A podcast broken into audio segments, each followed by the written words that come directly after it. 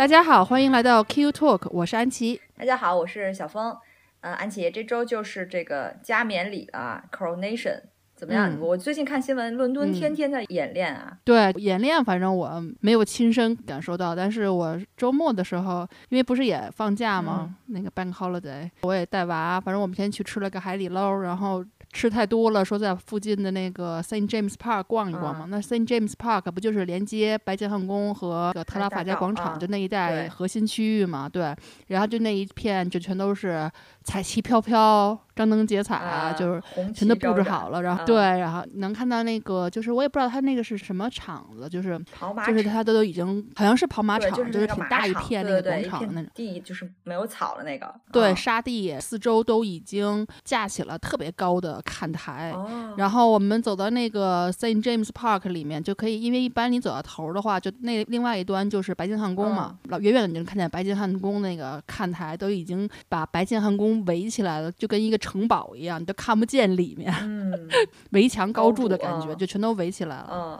对对对，这都是看台啊，已经是都准备好了。然后我觉得最近游客也挺多的，街上各种旗子、各种什么的。然后他那个加冕的大 logo 也是到处都是，所以我觉得可能有很多游客这个周末是打算要在这儿看的吧，来亲身感受一下。对，那我们正好就今天来聊一聊马上就要开始的这个加冕礼。我也就最后呢，给这个小峰出几个小测验、智力小问答，因为小峰最喜欢皇室八卦了。对，那我。我们也可以通过这个小测验来加深一下对这个皇室的，尤其是查尔斯的一些了解。我觉得是通过这个小测验加深一下对我的了解，看我到底有多喜欢八卦。说实话，这个加冕礼，我觉得应该是最近至少五年吧，你眼见着的没有什么太大的王室的活动了。所以加冕礼可以说是可能这五年来一个最大的活动了。你看，该结婚的也结婚了，该生孩子也生孩子了，对吧？所以你这眼见着五年应该没有什么大事儿了。所以这次其实说是勤俭办加冕礼，其实也是希望这个能够带动一下民众的情绪，然后。毕竟大家现在还是在一个生活成本高筑的这么一个时代当中嘛，也让大家能够感受到这个英国的一种团结，就让英国人本地人啊感受到一种团结，然后有一些有一些鸡血的东西吧注入到你的生活当中。那我们学校是因为。英制的嘛，虽然千里之外啊，但是我们学校也组织了很多活动，像明天下午就是说要有一个下午茶，然后上午要有一个什么什么展示活动吧，下午有个下午茶，就一人交十五块钱，然后就管一顿茶，一份点心啊，就是遥祝国王加冕顺利啊。反正我也不知道钱去哪儿，反正最后仪式感是做到了。这十五块钱算便宜算贵的？你关键看那个茶和点心怎么样，就是取决于 吃喝什么茶，吃份大份小啊。然后上午那个活动我具体不知道，就可能明天我也不去。但是今天呢，我们家老二回来，呃，然后我们俩看 BBC 新闻嘛，他就说：“妈妈，你你知道这个吗？”他说：“Coronation。”他就还。发不出出来那音，我说啊知道啊，他说你你知道是那个 King Charles the Third 要戴那个 Saint Edward's crown，我说谁跟你说的？他说我们老师说的，还说他特别喜欢动物，然后就说了一堆，然后老师可能也是什么王室粉之类的，就给他们灌输这个，所以呢，他们学校就是英制的这种氛围还是有的。就是也能让我们隔着万水千山感受到一点点喜庆的气氛吧。嗯，就我们学校的话，其实他们平时都学什么我也不太清楚啊。就我知道的话，跟加冕相关的，就是他们每个班都安排他们画画。就这样，学校不是老让他们那个画什么，就是画什么东西，然后就上传到一个平台，然后家长就可以花钱，可以买什么自己娃画的那个杯垫或者杯子什么的，就老是那些什么钥匙链什么的。然后一般这种，就上次女王那个，还有朱比利那个，反正我我一般都不买。但我就是觉得 Alfie 画的那个 King Charles 画特好，我就打算就把他那些原作留下来，也反正他们以后长大了也能，如果还没褪色的话，也是个纪念。但是我是不太想做成杯垫儿什么的。对，你可以贴到我们的那个下边的那个文字里头，让我们大家也欣赏一下 Alfie 的这个画作。我就看见我们有有一些邻居就特有意思，他们就是在自己的院子里或者门口都已经挂上。大旗子，还有的那种旗子上是有那个查尔斯那种肖像那种。哎呀，我就心想，原来英国还真的是有这样的人的呀！真的是，我觉得英国人特别是那种看热闹不怕事儿大的那种人，就是但凡一个事儿，然后就门口咵一堆旗，然后什么就什么邻居之间的那种 lunch 啊，各种活动啊，什么酒啊，就喝起来了。对，是个日子就过，所以这次也其实也是一个挺好的一个，让天现在也开始入夏了嘛，英国的天气也好了，大家就可以趁这个机会嗯好好的享受一下这个邻里之间的这种社交啊，然后聊聊天儿啊什么的，其实蛮好的。但是我也不知道为什么哈，就是这个这个查尔斯好像有一种什么体质，反正就是很多人感觉就不待见他。就是、嗯 我不知道你有没有这种感觉，所以之面前很多次相不好啊，就有有一点说不上来，也可能是我们中国人说的嗯面相。就很多次新闻都曝光说谁谁谁谁谁铁定不来，然后呢，嗯谁谁谁铁定不来呢？你来数数呗。啊，对，数一数，梅根肯定不来，这个已经说了。然后呢，哎他爱来不来说那天是他儿子 啊，对他来，别人也不想让他来，对吧？现在这对啊，还不够烦的呢。对，然后他说他那天是他儿子生日，他要给他儿子过生日。当然，这个好像也挺有可原啊。但哈利一个人来，好像是大家也松了一口气。可是哈利来呢，就跟上次接他那个妈妈的那个铜像一样，就是二十四小时，特别快就来了，接完然后走。所以二十四小时仪仪式一结束，立马就走。因为我、嗯我是能理解，因为这次要给卡米拉也要加冕后冠，就是王后，她也有一个仪式。啊，因为她跟嗯七十多年前只有女王加冕的不太一样，所以呢，这嗯肯定就要让她想起自己的妈妈啊。最近她那本书，大家可能也看了一些啊，她对她妈的感情是非常的深的啊。那这个嗯是家里人。那政治人物方面呢，据说拜登不来，马克龙来啊，马克龙离得近嘛，就坐个火车就来了。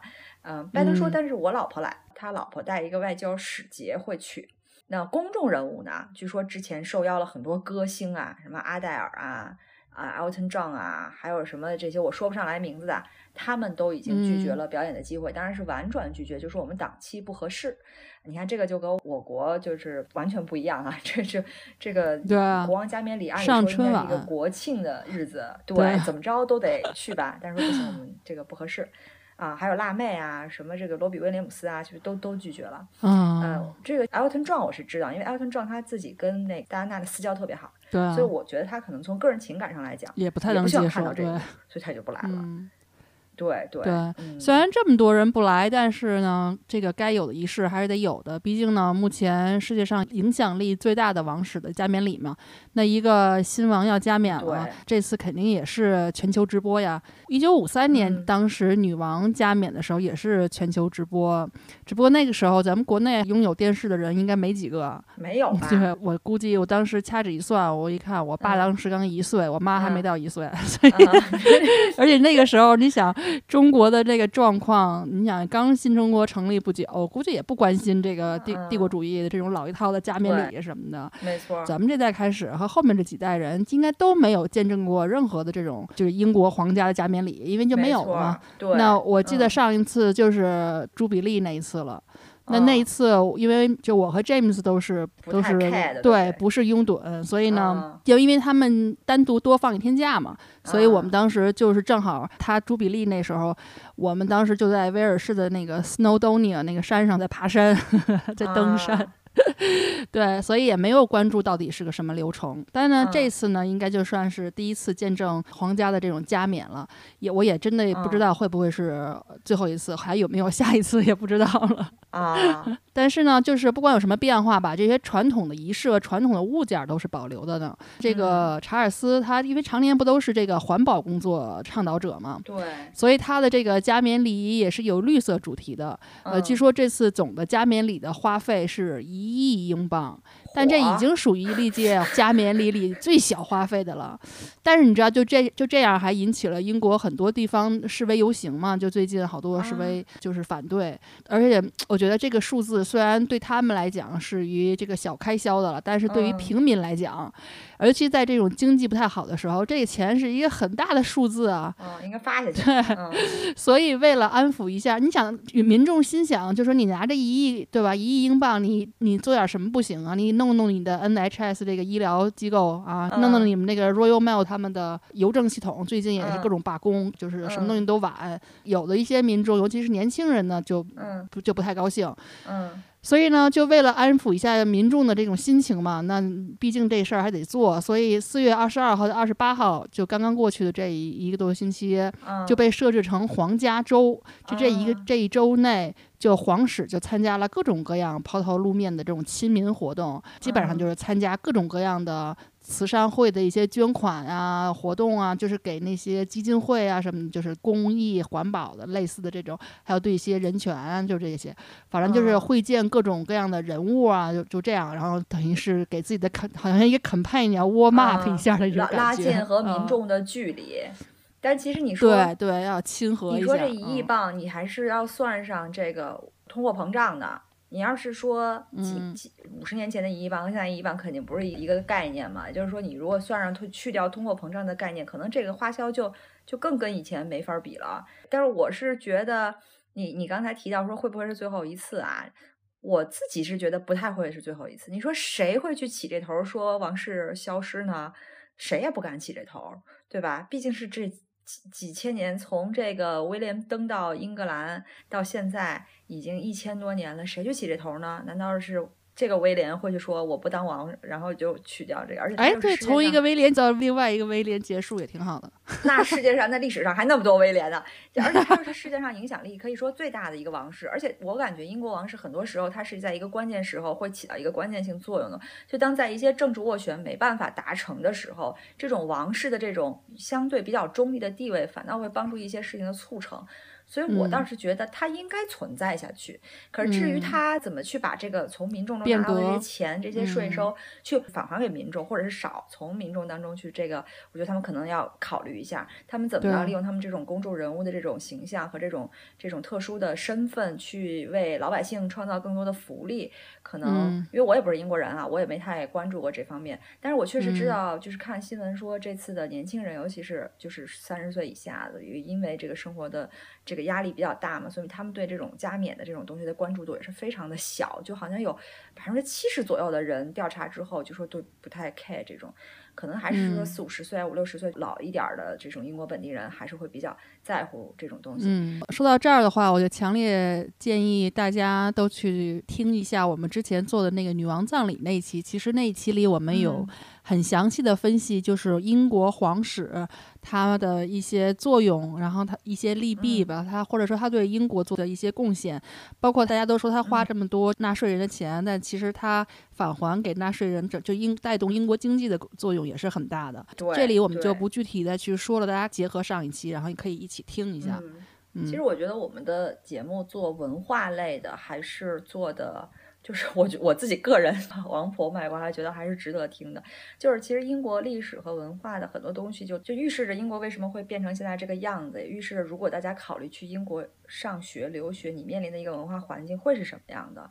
而且它很有意思，说实话，因为它是一个很悠久的一个历史，很多的传统，而且是保留的。非常完备的这么一个传统，我们就说这个这个加冕礼从头到尾就能看出，它这个很多的传统保留了上千年、几百年，嗯，但是传统至今还在延续着，所以我觉得这个是很难得的一件事情，就是在这个在这个现在的世界上，有很难有这种保持几千年、几百年的一个传统的事情，还会在电视上让大家在在一次一次的就通过不同的媒体让大家去接受，所以我觉得是是挺好玩的。所以我们这期就是先从它的这些传统讲起，就是从中也看出来英国。的一些历史和文化吧，所以我们先说说这次加冕礼的几个传统物件，就是说加冕都要有哪些东西。嗯，就是首先第一，你要坐在一个椅子上呗，你不是站着在那儿加冕的，对吧？你也大家也看到女王加冕的时候那个照片儿，她坐在一个椅子上，拿了一堆东西，头顶还顶一个。那这把椅子呢，它呢是跟十四世纪一三几年以来大多数加冕的这个英国国王或者女王一样，这个查尔斯会坐在一个叫圣爱德华。这个椅子上加冕，就是就是一个木头椅子，宝座。嗯，我也不知道这椅子对过了这么多年为什么还能立得住啊？就是不知道什么椅子，可能加修复住了什么。我听说最近 说那个说不知道什么说，他说之前那椅子上有个布满了各种涂鸦，也不知道是为什么什么情况。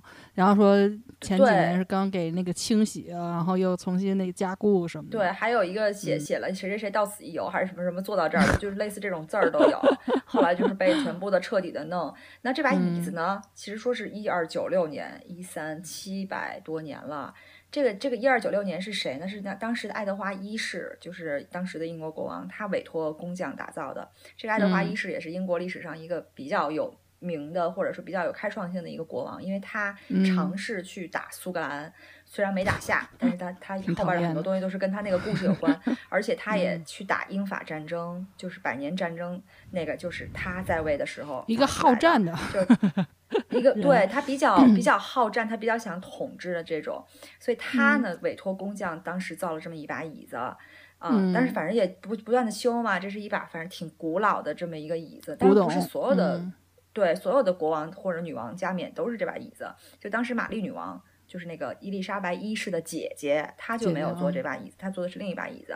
但是她这个特别有意思的就是，她这个流程上你不是只坐那一把椅子，据说你在坐那把椅子之前，你就是跟那个卡米拉要坐到另一把椅子上，然后那把椅子呢 叫做庄园椅，哎，反正这这我也不知道为为什么还要挪椅子啊？可能那一那把一千多年的椅子没法不是，就是象征着之前和之后嘛。那也有可能吧，反正你要挪椅嗯子，但是这些椅子上头呢都是有就很精美的，比如说什么木头啦、雕刻风格啦，嗯而且就是铁嗯打不动，肯定要有象征英格兰、苏格兰、爱尔兰的不同的植物，玫瑰啦、吉草啦、三叶草啦这些这些的东西啦，就是在嗯椅子上象征着英国大不列颠的一个帝国的组成，这就是一嗯个很典型的、很传统的这把椅子这个物对件。嗯其实刚才你说就是这两两种椅子，其实一会儿我们说完了所有的这些物件，大家都会发现很多东西都是两套，就都是之前一嗯。套，之后一套，反正就是加冕之前。和变成对国王后，对对对对对嗯。对，都是有两套，然后基本上所有东西都嗯。会有象征英国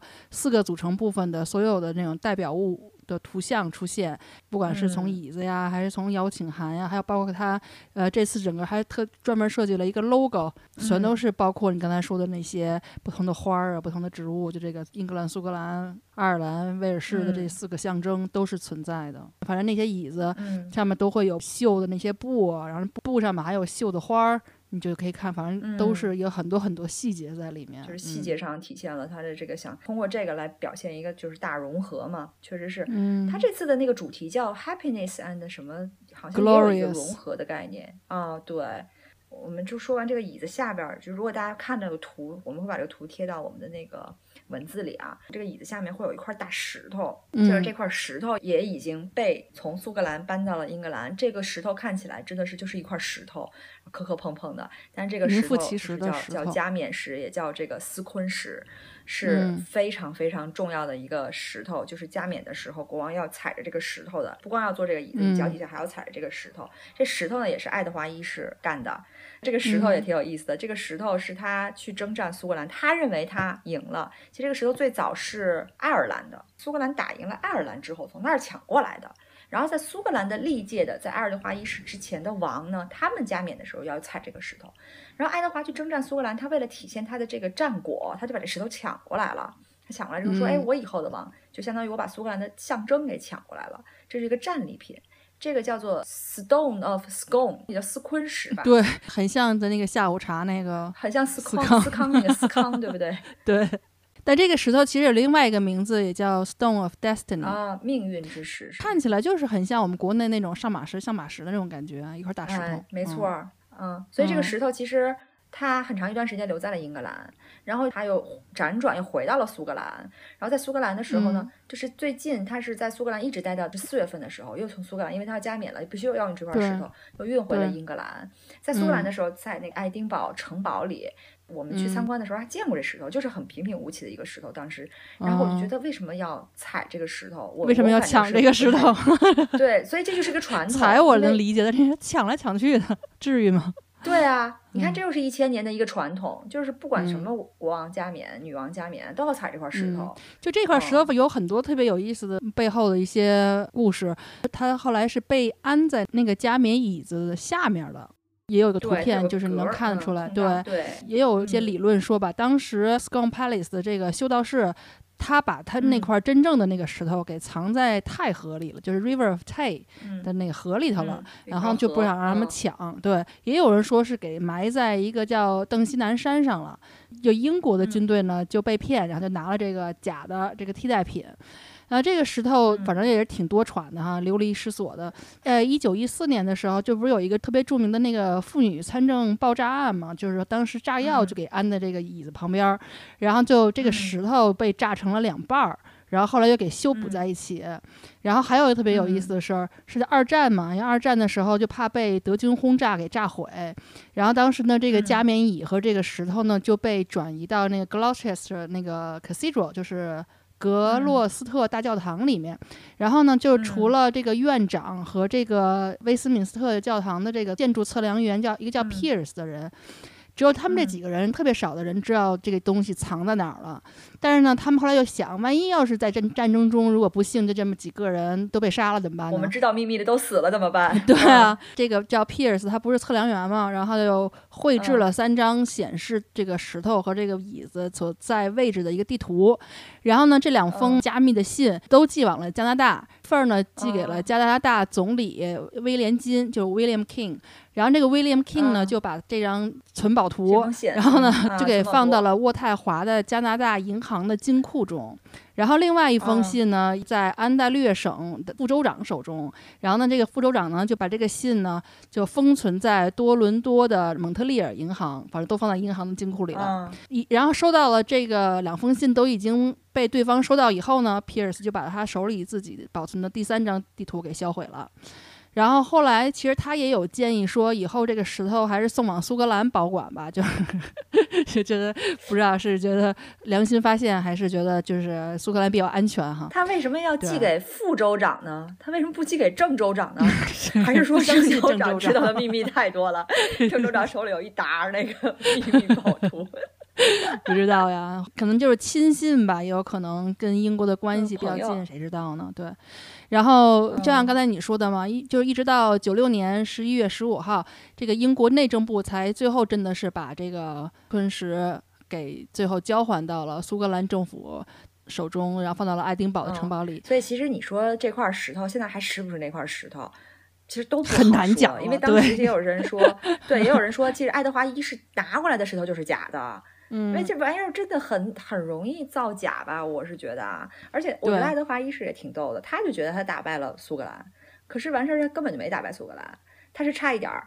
然后人真正最后其实统一，就是说苏格兰和英格兰成为一个王的，还是人苏格兰的王跑到英格兰来，就是那个伊丽莎白一世死了之后，他没有子嗣，他最近的一个外甥就是当时苏格兰的王。叫詹姆斯一世，就把他给弄，就是詹姆斯一世，也就是那个被砍头的那个查理一世他爸爸，所以这样才算英格兰苏格兰第一次有一个王来统一。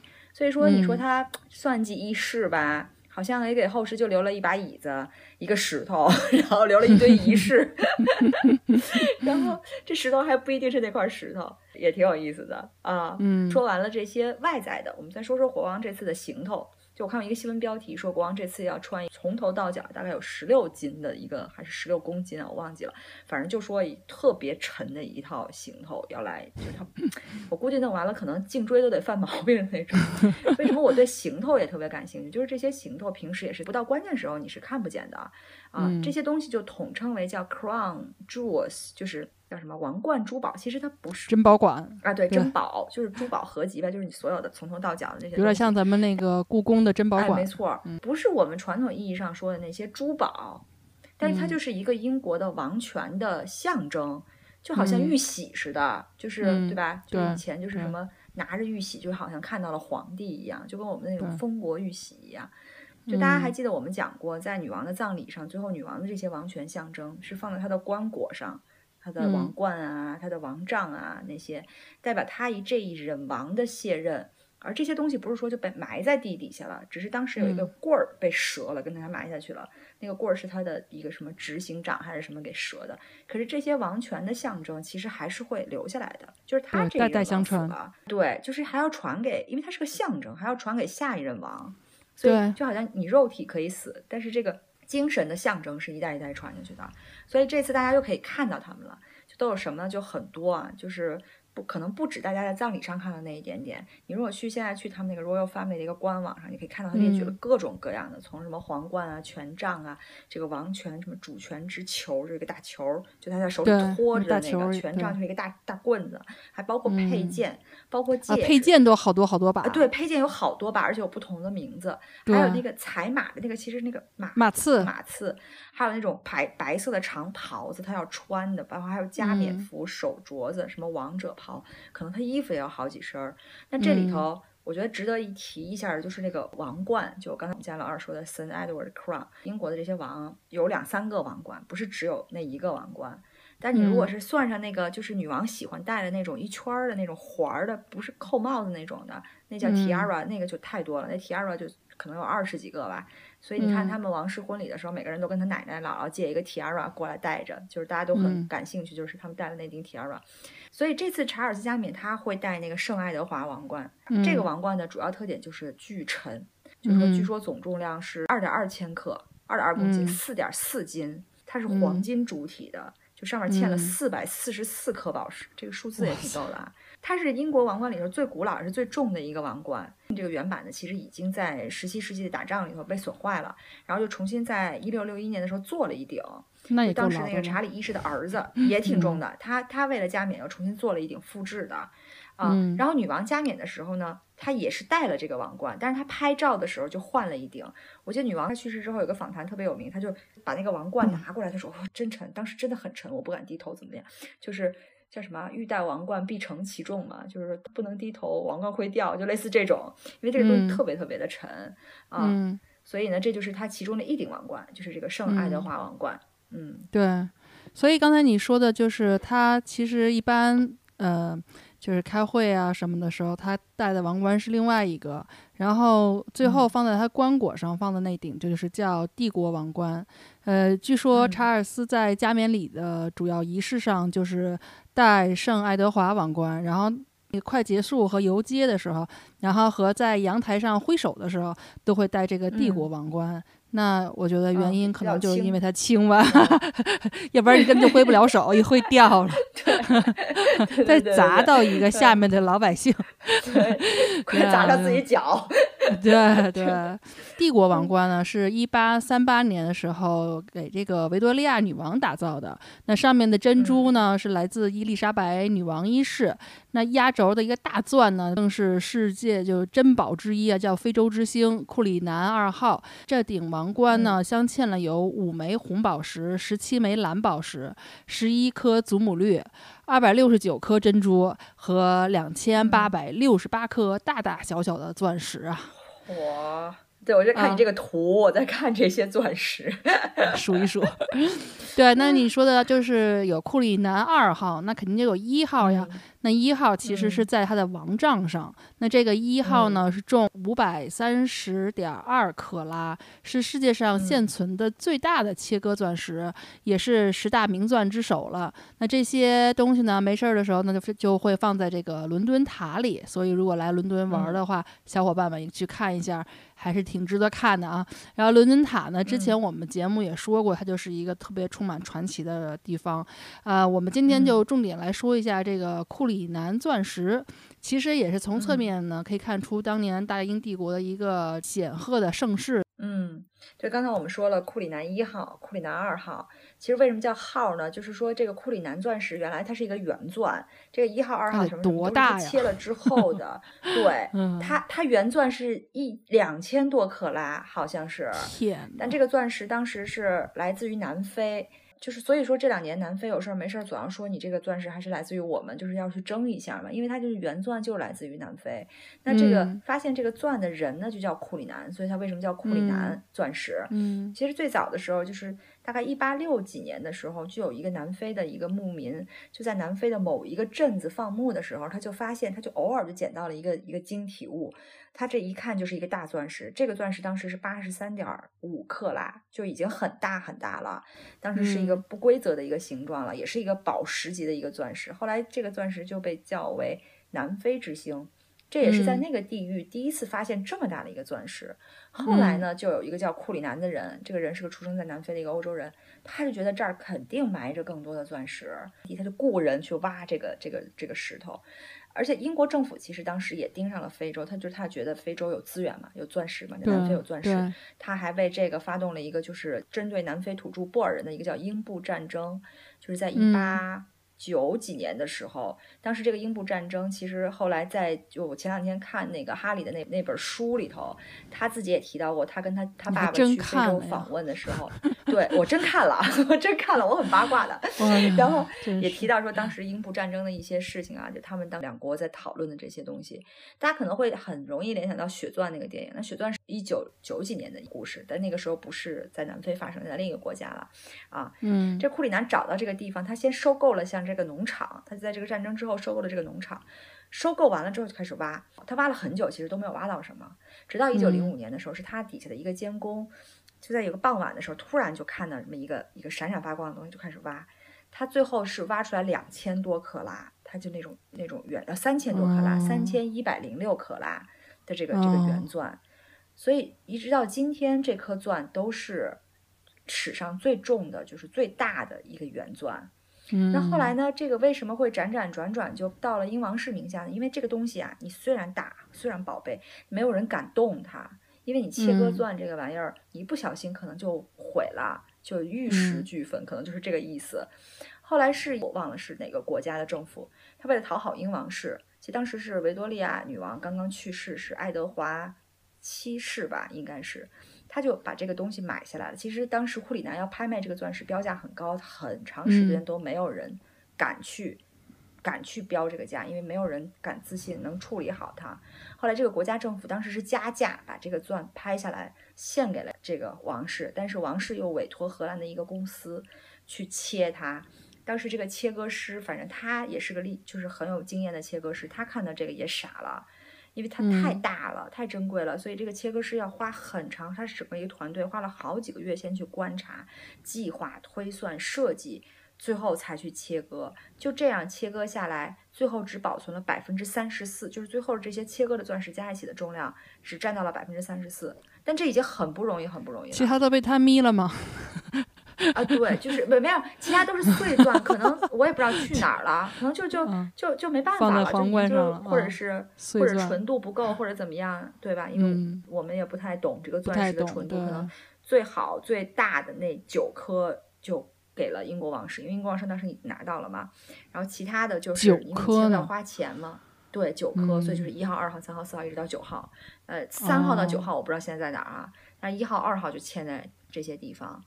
所以呢，就是说，大家如果是去伦敦塔，你就可以看到那个王杖上那颗最大的那颗，好像我也见过，但是我可能当时 就看了就忘了。当时是呃，爱德华七世去世之后，乔治五世加冕的时候，他就第一次就改了那个权杖，就上面加了那个那个东西。那个现在他平时不用的时候，这玩意儿就放在伦敦塔的珍宝馆里。每年的议会开幕的时候。以前女王就是每年议会开幕都要穿整套的行头，然后就去宣布开幕，她就要拿这个东西，所以她每年一般上都是议会开幕的时候，这个东西才会出来，让大家看一看。嗯嗯，那我能看得出来，你对这些钻石是非常关心啊。对，它也不是我的，我关心也没有用。我前两天还看了一个喜欢钻石吗？也不是我的，是这。呃，除了这些钻石呢，官网上还放出了一些加冕的这个袍子给大家看。就这个，按照传统嘛，你想，陛下都是在加冕仪式上都会穿上两套不同的长袍。刚才我们也说了，一个是国袍，一个是庄园长袍。国袍嘛，就叫 the robe of state；庄园袍就是 the robe of estate。到达这个威斯敏斯特教堂的时候呢，穿国袍；然后加冕式以后离开的时候呢，穿这个庄园袍。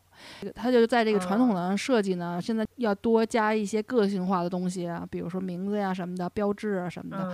啊，之前我们在这个女王呃葬礼那期节目其实也说过，就大家都知道，就这个皇家有各种各样特别细的这种分工啊，这种岗位。那这里就要提到了一个分工呢，就是专门叫呃皇家刺绣学院的 Royal School of Needlework。他就是专门负责皇家各种女工的这种工作啊，刺绣团队。就比如说谁谁的衣服上需要绣个什么东西啊，包括这个椅子上的那些绣花啊，然后包括这个要给国王修补这个国袍呀。然后国王陛下呢抵达这个威斯敏斯特教堂的时候呢，就得穿着它。反正呢，就是加冕前呢，你俩人一人一件，然后加冕后俩人一人一件，一共四件长袍。所以他们现在就是在紧锣密鼓的在在就最后的对，估计就得剪剪剪毛边儿什么的。就以前对对对啊，对啊，清朝的那个绣工嘛，谁谁他妈妈是绣工来？哪个皇帝的妈妈是个绣工？我就忘了。对，但真的是很美，真的是很美。嗯，但是他们平时不绣的时候，他们干嘛呢？还有好多可以绣的东西啊。对呀、他们的手帕和他们的那些东西都得绣啊。你想，平时没活儿的时候就应该练习吧，练习各种 各种各种那个绣对纪念品都应该是机器的了。那但是就是他们绣的，对啊，他们我觉得皇室那哦么多人呢，不愁不愁没有活儿吧？要么就没活儿的时候，接接接接私活也有可能。没事儿把这个袍子拆一拆，重新绣一绣。呃，真的挺漂亮的，而且这个绣工很细哎，你这照非常好片贴的，看。嗯咱们国家的不同的哦这个刺绣的这个派别哈，什么苏绣什么的，其实跟、你看跟英国风格非常不一样啊，大家可以到时候看一看这些图。然后呢，这个加冕仪式中还有一个部分我觉得特别有趣哈，就是叫寿高仪嗯式。这糕是膏药的膏啊，小峰，你对知道是干嗯嘛的吗？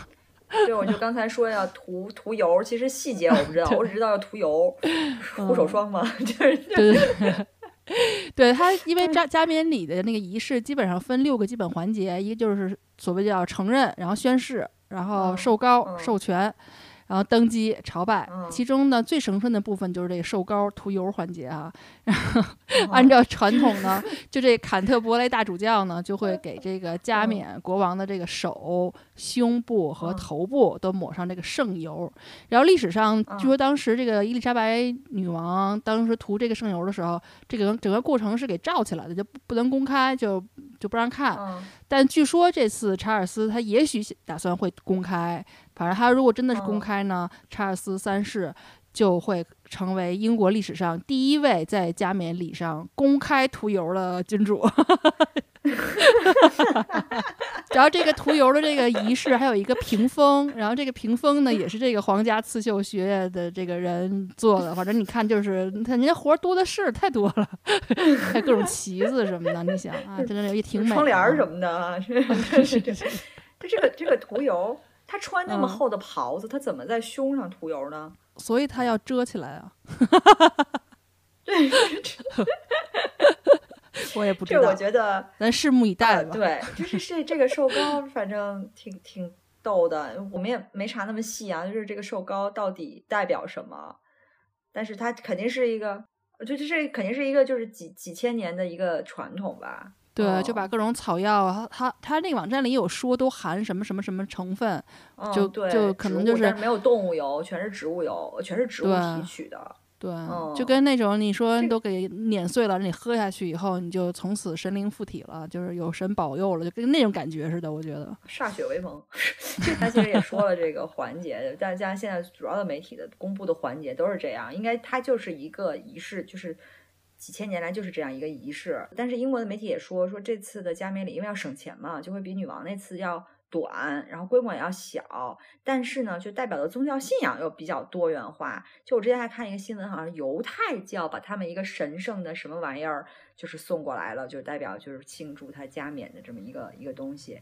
我们说这刚才是在威斯敏斯特教堂里头发生的加冕礼的全从前到后，但是在整个当天呢，其实有一个很长的仪式，这就是为什么他嗯。们最近在紧锣密鼓的在在演练，就晚上 十点多、十二点多还在演练，因为你谁说人英国人不加班的？哎，对，就是在加班嘛。对他要从白金汉宫先去到那个教堂里，他不可能突然人就出现在教堂里，所以他们俩要。在那个什么皇家骑兵护卫队的陪同，要坐着那个马车，然后那个马车好像也是一个就是就是相对现代化的马车，就不是那个老早上一集五十七十年前的那个马车，是比较现代嗯化的这个马车。这马车据说里头还有空调，就可能怕那个什么。然后这个坐这种马车，现代马车，在当国王之前坐现代马车，当了国王之后就要坐那个传统的那个黄金马车，就是每次加冕礼嗯都要用那个黄金马车回来，就是待遇不一嗯样了嘛。所以他先嗯要坐过去的时候，他就会经经过一系列的那种地标啊，什么林荫大道啊、海军拱门啊，其实就跟葬礼那天差不多的一个路线嘛。对，就刚才我说的那场些，对，对，就是这样。然后就是所谓的叫国王游行，完了之后，在这里头，然后又发生你那些什么瘦高啊这那的。然后完了之后呢，他们这个游行队伍再护送他这马车，就现在就换成了那个黄金马车，就是从嗯一八三几年一开始收，就是加冕全都用那个黄金马车，那里又没空调，嗯，也没有 Siri，从这儿返回白金汉宫啊，对对对，返回白金汉宫之后呢，就还要在那个阳台上招手，就是他们的一个嗯铁定环节，就是阳台上招手，导致大家就会猜测谁在阳台上，谁不在阳台上。就一些无聊的人啊，像我这种会猜谁在阳台上，谁不在。会会下注吗？不知道，应该有这种注，肯定有，我觉得对。嗯，呃，就如果大家对这个皇家马车感兴趣的话，建议大家在北京汉宫开放的时候，它夏天不都是开放一个月或者一个半嗯月，大家可以去它的那个马厩参观一下，然后里面就有好多辆马车。反正我当时看的时候嗯就分不出来哪个是哪个，但是都看着都挺豪华的。嗯对。当时我记得习大大去的时候，就是坐了一个黄金马车，跟女王一起一起嗯巡游。但是不不知道是不是那辆黄金马车，因为它有太多马车了，每个人结婚都可以借一辆马车，你也不知道是什么马车。所以你在温莎城堡，其实街上你也可以看见很多马车，就是你要是需要一低配版的马车，你随便去温莎温莎坐一坐在温莎你可以以对，你可以有那马车一日游什么嗯的。啊、有不同的那种标配想的版本象自己，在黄金马车里，对 对对对对对。嗯，然后加冕游行以后呢，还会有一个皇家空军表演，大概是有哦六十多架飞机飞行，然后呢，大概有六分钟左右吧，基本上就是取悦一下这个伦敦市中心的等着看游行的一些人群吧。呃，里面就会包括嗯来自、呃不列颠之战纪念飞行的红箭和历史悠久的喷火式战斗机。反正这个环节一般哦 James 的爸都特喜欢，因为他们特别喜欢看那种就是嗯参加过战争的那些老飞机还出来就是游行。哦然后喷红蓝的嗯那种烟什么的，然后摆一些队队列什么的。然后呢，它还嗯会有一个十六架飞机组成的一个独立直升机编队，然后也会穿过这嗯个首都北部的一个天空。反正就是最后游行一下啊，我们在南边儿估计就看不见了。哦，那我接下来说一下，就是加冕式加冕仪式期间，英国都会有什么活动哈？首先刚才说了，嗯就是这个加冕这个游行呢，就是在五月六号星期六。那如果大家就是想去蹲点儿的话，就早点去哈，一定肯定是人山、嗯人山人海。当然了，他们官网也嗯有，就他当天游行的这个路线图。然后呢，嗯如果不想去那个人挤人的话，也可以就是在 BBC 上就看一下也行。BBC 应该更清楚，全程跟踪。对，嗯对对对，啊没错儿，嗯。然后五月六号是周六，然后五月七号呢，就是还是假期嘛，然后就为了庆祝这个加冕，温莎城堡就是我们办公室旁边儿，温莎城堡就会在那个五月七号那天举办音乐会和灯光表演。这个音乐嗯会呢，虽然有很多人不来参加，但是确实也有很多人来参加了。呃，具体有谁嗯来参加，我们也不知道，因为现在名单还没有完全正式公布。呃这个音乐会的加冕合唱团呢，是业余合唱团挑的，可能主哦要是来自 NHS 啊、难民啊，就这些这些 特殊的团体和在 对，就是做出特殊贡献的这些团体来，我觉得也体现了他的啊这次一个包容性吧嗯。残障人士，对对对，还有 LGBT 群体是高高在上的那种感觉啊，对。对然后还会有这种无人机灯光秀，当然那天呢，在全英都会有这个 lunch，就是大家就是邻里之间，就是包括在那个 Long Walk 有那种长 lunch，就跟去年那个白金禧年的庆祝活动上，其实也有这种长桌的 lunch 啊，然后大家一起在那个 Long Walk 上长长的桌子，因为大家知道 Long Walk 很长很长啊，就是大家全民庆祝吧。所以呢，但是呢，值得一提的就是这次新国王结束了一个王室传统，就虽然只有这么多的传统保持了。但是结束了一个，就是没有没有计划在全国范围内点那个灯塔，这是他结哎束，估计就是省点钱电吧，能源能源啊问题，对费人费钱。现在能源这么费，其实他是环保的国王嘛，对不对？对啊对对对，你知道他跟你说一个特别搞嗯笑的事儿，就我们打算跟一帮我们攀岩的这个群体去那个英国西西南部，就是 Cheddar Gorge 那边去攀岩，然后我们就他们就说要在攀攀岩那儿也弄一个就是 Coronation Lunch，然后我还跟 James 说，那我嗯是不是应该做点 Coronation Chicken 的三明治？就是嗯 哎，挺逗。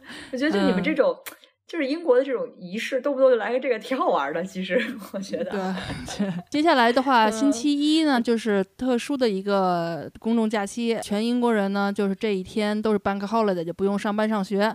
呃，那英格兰和威尔士的这个酒吧呀、俱乐部啊什么的，都是可以在这个加冕的这个周末，然后可以额外营业两个小时，因为一般都是好像是哦十点吧，还是十一点就要就是最后一杯嘛，啊敲那铃儿，但是他就会给你延长两小啊时，那就让想每个人多喝几杯啊，所以大家一起庆祝。嗯，就是我们刚才说到了这个加冕会有一些 crown jewels，然后五月二十六号之后，就大家就会在有有机会在伦敦塔去看这个展，就让大家了解这些皇冠珠宝的这些这些历史，就是很多历史上曾经出现在王冠上的一些钻石，比如说有一颗叫。叫什么？反正是科 埃诺啊！当然，现在库里南钻石也在那个王权王杖上嘛的，也在这个展览中会亮相。对，据说是一个新的展啊，就是像我这种对钻石感兴趣，你看一看也好啊，虽然不是你的，对吧？那我们在最后快速的梳理一下，因为之前也讲过，就是新的国王对英国的一些影响哈，就是除了这些政治影响哈，我们就看这个最可见的一些影响。就首先第一就是英国的货币。啊，因为过去呢，在英国流通的所有的这个二百九十亿枚硬币上都是有女王的头像的。那最近的一次重新设计是二零一五年，当时女王是八十八岁，然后当这也是她在位期间的第五套这个硬币的肖像了。那女王去世以后呢，皇家铸币厂其实还没有完全透露是说，呃，什么时候开始发行就是查尔斯三世国王头像的这个硬币。不过呢，这个女王的硬币应该还会持续的流通很多年，因为这个过程一步一步的替代也是需要一个时间的嘛。铸币厂呢，其实是在南威尔士哈，也也不是在英格兰，具体长什么样子也没有公布。但是有一个传统啊，这里就说可以肯可以肯定是会继续就是沿袭下去的，就是查尔斯三世的头像会是呃脸冲左。因为呢，这是一个传统哈，就是每一位新君主登基，硬币上的这个君主的肖像的朝向都会交替变化。因为女王是头是冲右的，是吗？这这还有这个讲究？从一九六零年以来呢，这个女王的肖像就一直出现在所有这个英格兰银行的纸币上，就就是苏格兰和北爱尔兰银行发行的这个纸币上是没有这个君主肖像的哈。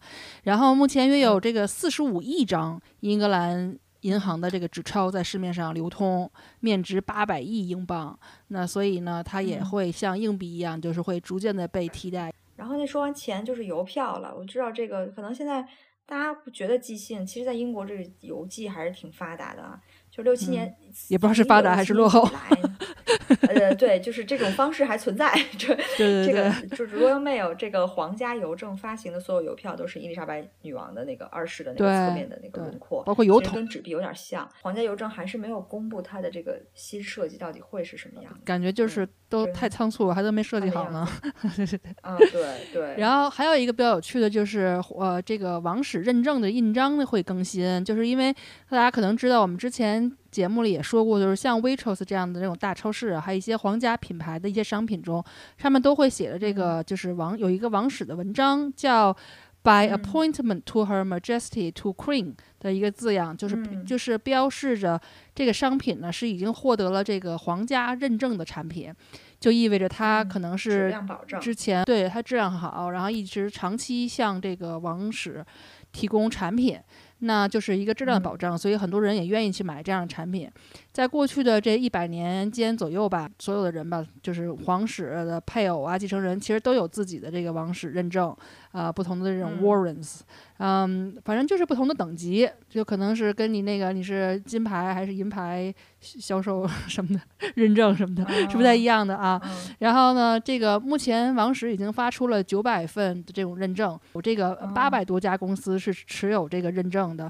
那他就既然是新的国王上任嘛，那之前的这个章就旧了嘛，就都得更新。那些品牌，比如说。大家都很清楚的一些品牌，比如说 John Lewis 呀、Boots 呀、Selfridges，就是我们中国人特别喜欢的那个百货商店，还有 Waitrose 呀，像还有像吉百利，就是 Cadbury 这个巧克力，还有那个机场什么都能看到那个黄黄油酥饼，那个 Workers Strawberry，就像这种，还有什么 Twinings 那个川宁茶，对，就所有的这大大小小的品牌。都是皇家认证过的，所以呢，他们都需要花更多的钱去更新他们的包装了，也是一笔开销会降涨价吧？以前三块钱买沃克，现在可能六块钱了。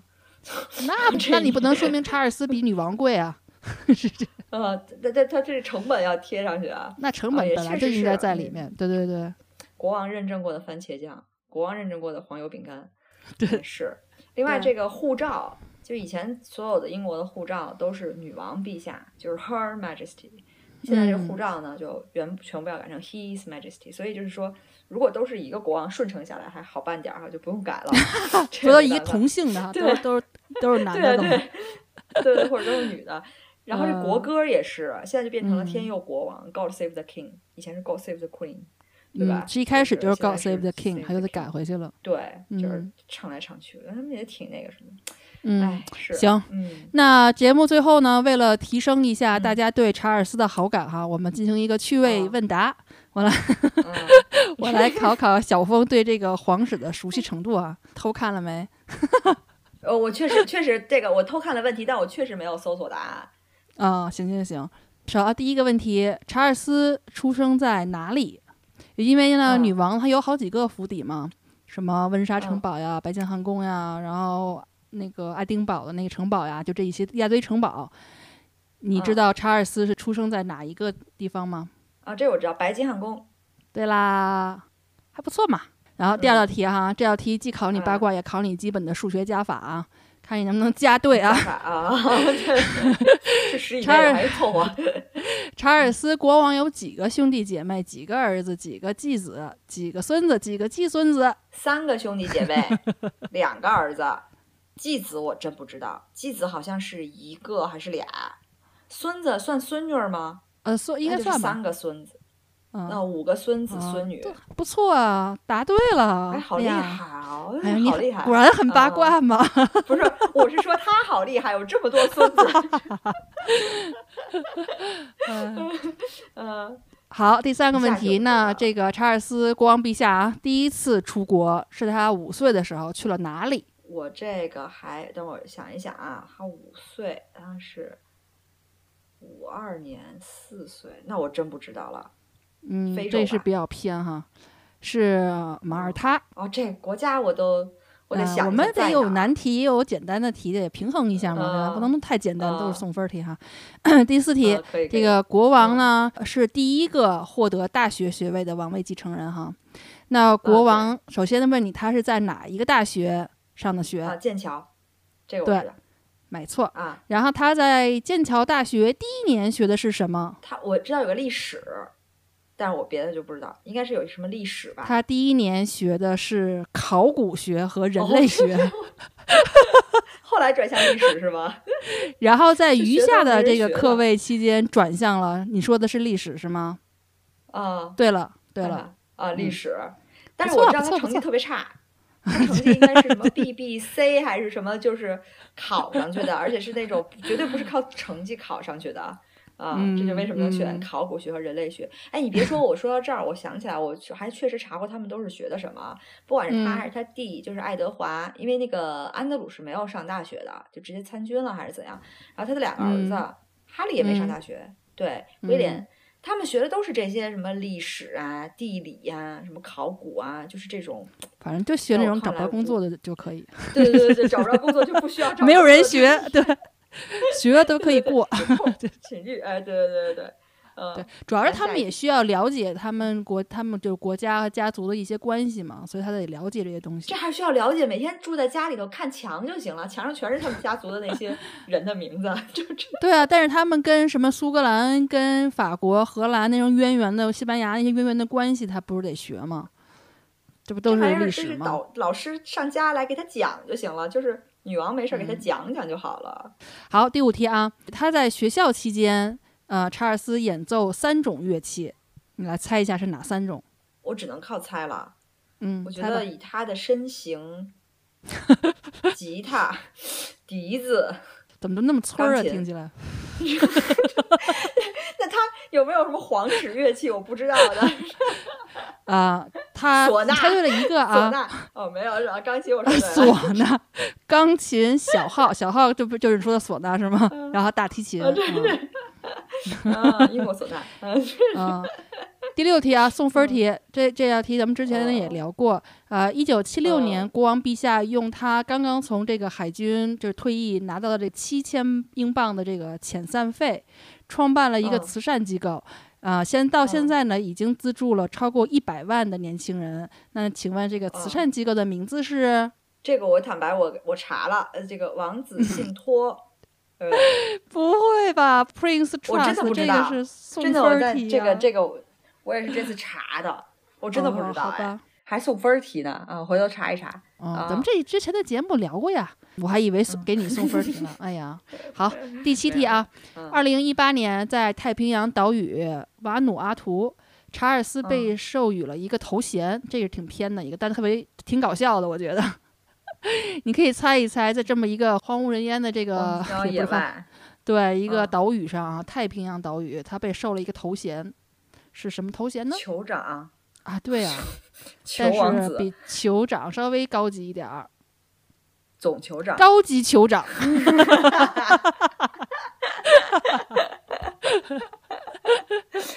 这词啊也不什么 mana ring 马，哇塞，这人家 当地语言嘛，高级嗯，嗯，也不知道他有什么职责哈。然后下一个问题哈，就是有点让我想起了我嗯们上一集说的那个地球日那个说各种新物种啊，有一个新发现的物嗯。种是以查尔斯的名字命名的，请你猜一下是什么动物？查尔斯狐狸，你觉得它很像 狐狸对人国王不敬啊？查尔斯鼹鼠，是查尔斯壮丽树蛙。这名字这是。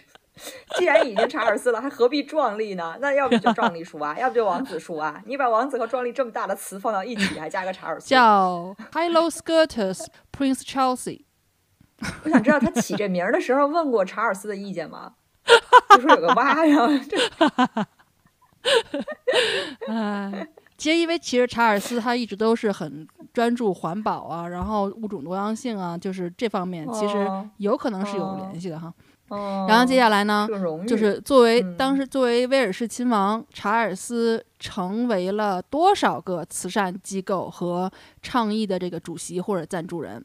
那我给你一个选择啊，六百、七百、八百，八百个吧，我猜。对，对，八百多啊，个，真的是八百个啊！对所以他真的挺嗯忙的哦挺厉害的他就。是八百多个哦慈善机构和这个倡议啊的一个主席，然后他还给他们捐钱天，所以真的是每天签字也得签到手软啊。对，他确实是非常非常关注这个环境的问题哈。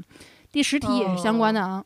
哦，环境啊。第十题，这个查尔斯长久以来就是环境问题的倡导者。那国王嗯于哪一年首次公开的谈论他对污染和塑料以及就是自然界的这个影响的担忧？二零二一年，我瞎扯这么，晚吗？嗯 这么晚啊？二零啊二零一一年，二零零零年，一九七零年。我一九七零年，对，所以他其实有这个意识是非常非常早的。担忧了。对，他就对这个塑料，尤其是塑料哦对这个自然界的影响就已经有担忧了。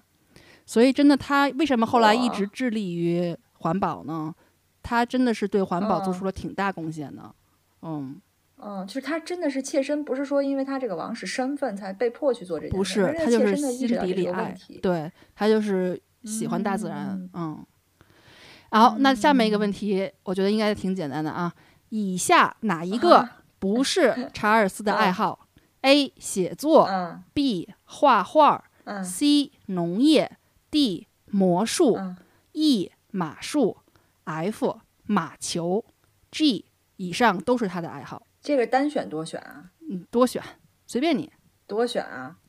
我觉得哪个都不是，就除了农 业是都不是他他的爱好爱好。对，就就觉得都不 像他能干出来的事儿。嗯，你选的是什么？就就除了农业之外都对 A B D E F 行。那我来给你公布一下答案嗯。答案是 G，、嗯以上都是他的爱好，哦，真的啊？是不是很出人意料啊？查尔斯他其实是一位作家，他根据啊自己在成长过程中给弟弟们就是讲的故事，他自己编的故事，创作了。呃，几本嗯书，一个是叫《洛赫纳加尔老人》，就是 The Old Man of Loch Nagar，然后就是应该是苏格苏格兰的哦一个、一个地名啊。然后呢，还有好几本跟自然和环境相关的书籍，其中比较有名的一本叫《嗯和谐》（Harmony），还有一本叫《气候嗯变化》，一本瓢虫专家的书《Climate Change: A Ladybird 嗯 Expert Book》。就他真的是对嗯自然 环保问题非常非常的关注啊，他是个作家。然后呢，那个他还是一个非常敏锐的画家。他在那个就是你知道皇家学院不是每年都有夏季展吗？然后那个夏季展可以参展的人不都是得层通过层层挑选的吗？一九八七年的时候，他就是匿名，没说自己是啊查尔斯，他就匿名提交了一幅水彩画，然后还被选中了，在一呃一九八七年的夏季展还展出了。啊，所以他也是很有画画天赋的。这个。嗯嗯，这个就是说国王他这种身份，就是或者他王子这种身份，比如说写作这个东西吧。就是他肯定写出来人什么，就大家就会给他出版，什么？我是觉得 你要看他写的什么东西。你看那个，你看的那个，那个他们家老二写那个写了一个到处都在 half price，那也不是他写的呀，不就对，那是代代代笔人写的。对啊，都是他出，那也是他的书嘛，就是都在写自己家里的各种八卦。那你看查尔斯他写的东西。因为过去就是品味就不一样，在这种大家庭里有很多兄弟姐妹的，一般就是比较大的孩子都会给弟弟妹妹们编故事，因为带孩子嘛。就我们之前谈过很多作家，英国的作家都是写故事，后来就因就是都是从那带孩子而成为作家，就是会这个天分就会显现出来。那他这第一本这个就是洛赫纳加尔老人这本书，就是他当时给弟弟们讲故事时候创造的一个一个故事。然后后面他写的书都是跟环境相关的，所以其实这个东西，就算我当然我也没有看过哈，他不他可能也不是什么多就是多么那种文学史上的巨著，可能也不算。但他确实是作家，他出了很多本书，还不是一本两本的啊。然后呢，那我们就说一下这个，解释一下这个魔术啊。农业我就不说了，那大家都知道。魔术呢，就是一九七五年的时候，他通过了那个叫什么？这种筛选，他成为这个舞台魔术师协会 Magic Circle 的成员，他是他也是有认证的。嚯，嗯，多才多艺啊，这 个对。然后解释一下马术和马球啊。一九八零年的时候呢，呃，他呢参加了呃 Ludlow 就是障碍赛，一个挺著名的一个障碍赛，然后获得了第二名。其实跟他爸挺像的，因为他爸不是一生都很爱马术吗？哦。啊，你别说，我想起来了，他那个照片跟戴安娜拍的，就是他骑个马，对，就是他刚从马上下来，对对对对对，嗯，他其实一生都是热非常热爱马术的，其实跟他爸很像，然后，但是他直到二零零五年开始才开始喜欢上打马马球，啊，所以这两个都是他的，十岁才打马球，嗯，所以这也是说明什么时候开始都不晚啊，哦，啊，然后也是，嗯，好，那下面一个问题。国王呢，在一九七零年十一月份买了一辆阿斯顿马丁，就是那个 DB 六 Mark Two 啊，就是一个很贵的车哈，跑车。此后呢，就把它给改装了。那请问，改装以后这个车的动力来源是什么？他已经一九七零年公开谈论它对污染的影响了。嗯，难道是太阳能？思路是对的，但是我觉得答案你可能会想不到。是由葡萄酒和 奶酪工业的副产品制成的 E 八五生物乙醇，一种酒精啊，是一种酒精啊。然后他二零一一年四月的时候，威尔士亲王和王妃在婚礼结束时就坐这辆阿斯顿马丁啊，然后离开了白金汉宫。嗯，明白啊，那辆啊，所以你看他对。他对环境的这个什么是贯贯穿在他生活的点点滴滴哈，还真是 啊。他喜欢园艺，可能也是因为热爱大大自然嘛。对，是的。好，那最后一个问题啊，这个查尔斯陛下将成为第几位在威斯敏斯特大教堂加冕的君主？第一个是谁？三十，第一个是威廉，三十三十五，我不知道有几个光，四十，四十，对。第四十，他是第四十位，对。然后第一位就是刚你说的那个 William the Conqueror，就是征服者威廉。征服者啊，他是在一零六六年的时候，圣诞节那天啊，就是加冕的。啊，不错不错。威威斯敏斯特大教堂这么挤，我就我就对了一题哈，两 题。没有，你这前前几道题都对了。不够。你那数数那个我还不够八卦，我我更八卦他们之间的人物关系 和家里的八卦，小一半。总酋长，我对了个酋长，对，高级酋长，对，对了一半，嗯，不错不错，不知道大家猜对了几道题哈？其实这些题就是让大家从另外一个侧面可以更好的了解一下，就是媒体之外的查尔斯哈。嗯，对，就是除了国王的身份和和他当时跟戴安娜之间搞出来的这件事情之外，他的其实另外一个侧面，作为自己作为一个人吧的一个侧面。嗯。所以我想最后问一下小峰，你这个周末会看电视转播吗？肯定会看，我们家是铁打不动这种皇室迷。怎么样？官官方话就是 不是皇室迷，就是有仪式感的东西我们都会看。然后就是说，就是有有看热闹不怕事儿大，这是我们家的传统，就是那种 有热闹一定要看。嗯，对，隔着电视也要看啊。就之前我们住温莎的时候。但凡有点什么风吹草动，我们一定要出来看那种人 啊！啊，对，就是了解这个，我就还是我刚才回到那个了解这个这个文化，了解这个历史，因为它是完全不同于我们的一种我们东方历史、东方文化的一种东西，就很有意思。我就说，大家其实我我我为什么说小朋友，如果是大家愿意去英国，至少年轻的时候去英国感受一下，因为它它就是西方的一个文化的一个发源地之一吧，不能说。完全是，比如说意大利也是一个历史悠久发源地，那英国是一个很典型的西方文化的，就是现代仍然在承袭的一个西方文化的发源地。嗯，所以我是觉得，呃，这个国王加冕就是很值得看，因为它开启了一个新的篇章。嗯，那至于这个篇章之后会有什么大的变化，我个人也会不会觉得会有什么大的变化。王室还会作为一个吉祥物这么去存在着，然后王室还会那唯一的变化可能每年圣诞节就是国王出来讲话，那去年其实就是他讲话，对吧？大家可能要看。二十十几二十年，他讲话，甚至他我都会猜测他可能会早早就退位，让威廉来来做，因为毕竟威廉的这个拥，毕竟他还想去种树嘛，种草呢。呃，对，就是我是觉得他的心比较的不太像做这件事儿的人，就是他比较是含饴弄孙呐，就是养花惹草啊这种人啊。呃，对对对对对，但是就是把他推到这个舞台上了，他又不能不干，对吧？嗯啊，你像去年，我都我都替他累，就是他妈妈刚去世，他要在这么几天的时间内处理这么多事情，但是他也挺过来了。嗯，所以说你也没办法说这个国王会做到多好，但是至少现在大家可能也慢慢淡忘了他之前的那些事儿，而且你作为你不是局内人，你也没办法对那些事儿，你只看的都是八卦，你不了解那那里头到底有一些什么事儿，包括现在的很多的自媒体。在说这些八卦，也是我们通过各个渠道、外部渠道了解到的八卦。其实你真正也不知道他们家，因为毕竟都是人嘛，嗯，人就会有情感，情感就会有一些羁绊，所以你没办法说谁对谁错，谁怎么样。可是，但我们觉得这个他现在活到七十古稀，然后当了国王，我们就就祝他好运吧。嗯，我们就 就是说，还是祝他这个加冕礼顺顺利利的，然后也祝他好运。虽然他也听不到我们的祝福。这个加冕礼，反正就是对于我来说啊，因为我其实平时也不是很关心，但我觉得基本上就是在目前这种状况下，我觉得它属于一个。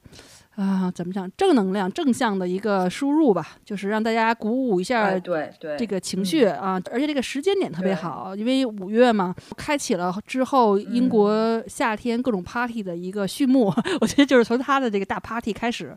对对对对对对，啊，其实英国人就是这样，就是开心一下啊。对，就是在各种仪式中找乐子嘛，找生活的那些那些乐趣，就很容易高兴起来啊。对，正向一些，对，阳光一些，嗯。好，那就让我们拭目以待，呃，这个周末的加冕礼。我们这次的节目也先这样吧。好的，谢谢大家的收听啊，拜拜，拜拜。